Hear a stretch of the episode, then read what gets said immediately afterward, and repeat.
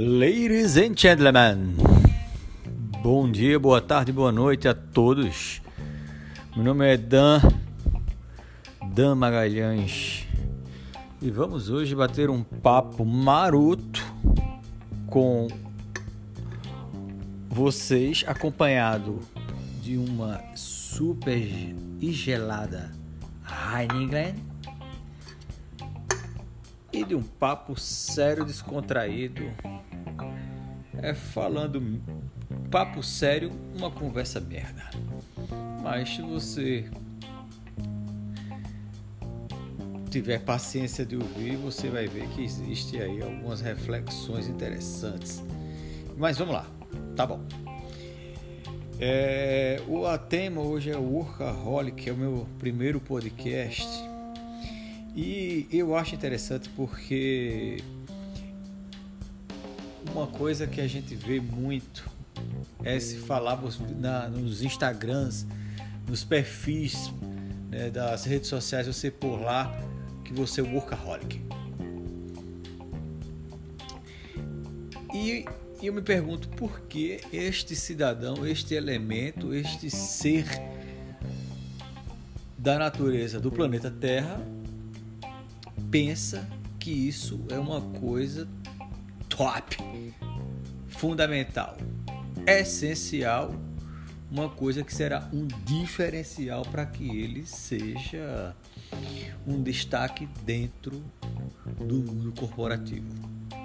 Sinceramente, eu penso tem um fundamento a qual explicarei-os de uma forma não coloquial, como eu estou tentando falar agora que eu não sei é só para chamar um pouco da atenção. Você dá uma risada agora, aquela sorrisinha de que bicho tabacudo. Mas isso chama-se técnica da atração. Vamos lá. Sinceramente, eu acho que essa forma de você se posicionar como workaholic é para que você seja visto como uma pessoa que vai entregar acima dos 100% do que lhe é pedido. Boa, bacana. Mas a gente desconstruindo um pouco essa visão, desconstruindo uma palavra que está bem na moda. Hein? Então, vale a pena você também pôr no seu novo vocabulário corporativo. Depois de umas super golada gelada. É, ah, só para registrar, Agora são 3h55 da manhã do sábado. Então, por isso que eu tô tomando essa super gelada aqui. Todo mundo é filho de Deus. Aos que acreditam, claro. Então, se você desconstruindo a palavra,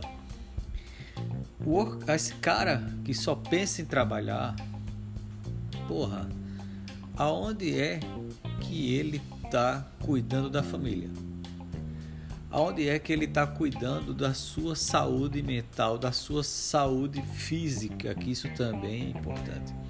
Porque, sinceramente, eu como gestor ou um, um headhunter ou um sei lá o que que vai contratar para a empresa, eu não quero contratar um cara que eu sei que eu vou ele pode realmente me dar o resultado acima do esperado, mas que daqui a dois meses ele vai me dar um custo muito maior por qualquer outra situação que seja, por ele não ter esse cuidado com a sua saúde, ou seja, físico, mental, ou com a sua família.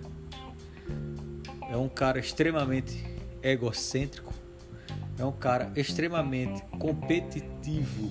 E aí o competitivo, lógico, que não é o, o positivo, mas aquele que vai destruir toda uma equipe. Vai ser um cara em que vai querer passar por tudo que ele tiver pela frente sem nenhuma ética esse cara eu não quero na minha equipe, não quero na minha empresa trabalhando para mim ou comigo. Por que eu vou querer um cara assim? Porque você não ter tempo para você eu acho que não seja legal. Porque você se torna escravo daquilo. Então, todos os extremos né, não são construtivos. Então, já dizia um filósofo inglês, é, não vou lembrar o nome agora, porque vou dar mais uma colada. Agora, vou dar uma colada. Obrigado. Ele diz o seguinte: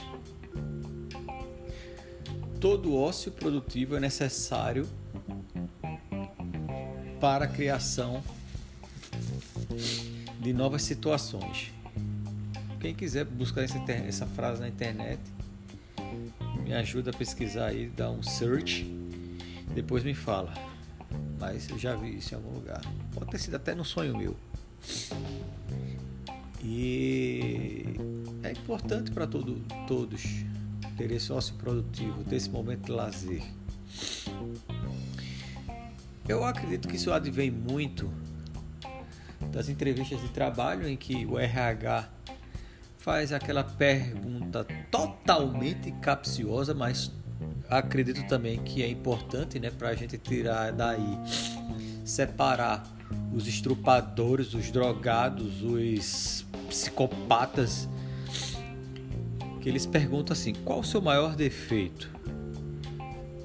Até hoje eu não conheço nenhum elemento, nenhuma figura racional que respondeu isso, que ah, meu maior desejo dentro da empresa, meu maior defeito, perdão, é querer matar meu chefe e executar, né? Porque convenhamos, gente, muitas vezes muitas pessoas pensam isso.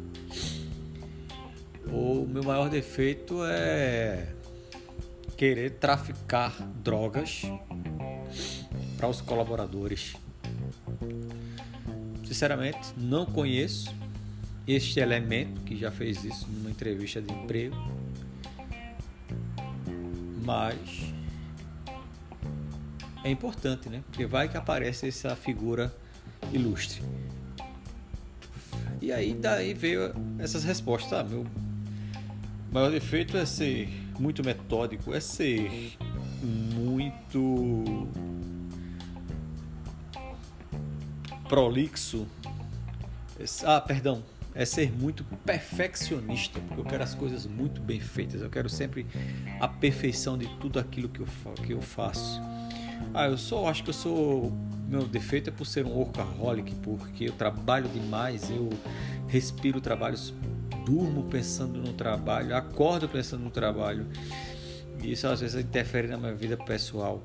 Mas é justamente aí, cidadão, por ele interferir na tua vida pessoal que ser workaholic não é legal, velho. Existe uma linha de filosofia que, chama, que é acho, japonesa, não vou me atrever a dizer o nome, apesar de que eu já estou com ele aqui na cabeça, por não ter um conhecimento a fundo deles, mas pesquisarei mais, que eles falam justamente isso, que Antes era muito bacana, sabe? Cara, não tô com tempo para nada, não tô conseguindo fazer nada, o trabalho tá me consumindo, eu tô trabalhando demais, eu, pô, não vou poder te ver esse, esse final de semana porque eu tenho uns trabalhos para entregar na segunda-feira. Não posso tomar esse chopinho com você no happy hour porque eu preciso me estender um pouco mais no escritório. Velho, meu querido, repense um pouco.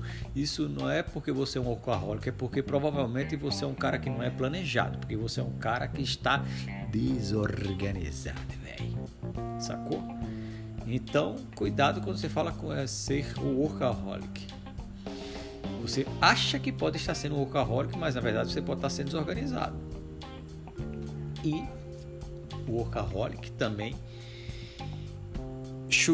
repetindo pela trigésima vez, pode ser um tiro no pé. Meus queridos, Este é um papo descontraído, como eu falei, de um papo sério, conversada com muita besteira e com uma cerveja muito gelada. Mais um golinho pra gente aqui, ó. Que delícia. Mas espero que tenha descontraído, que tenha de alguma forma feito você repensar, você rir, ou de você mandar eu para onde você quiser. Mas o que vale é isso. Se passaram 10, mais de 10 minutos e vamos tocar para frente que eu desejo a você muita felicidade, muita prosperidade, um forte abraço e para os que não gostaram, a mesma coisa que um dia você mude de ideia. Um beijo no coração, my ladies and gentlemen.